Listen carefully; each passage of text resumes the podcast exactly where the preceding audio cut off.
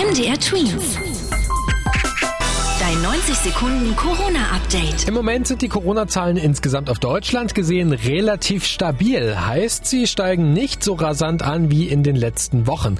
Laut Robert Koch Institut wurden in den letzten 24 Stunden 11.169 neue Fälle gemeldet. Das sind nur wenige mehr als letzten Montag. Allerdings muss man auch sagen, montags sind die Corona-Zahlen immer am geringsten, da viele Gesundheitsämter an den Wochenenden nicht arbeiten und dementsprechend auch keine Zahlen melden. Durch die Corona-Pandemie fällt mehr Arbeit im Haushalt an. Das geht aus einer Umfrage des Forsa-Instituts hervor. Es muss öfter geputzt werden und es wird mehr Geschirr dreckig, weil die Leute mehr Zeit zu Hause verbringen. Besonders betroffen sind demnach vor allem Familien. Drei Viertel der Befragten aus größeren Familien haben eine spürbare zusätzliche Belastung.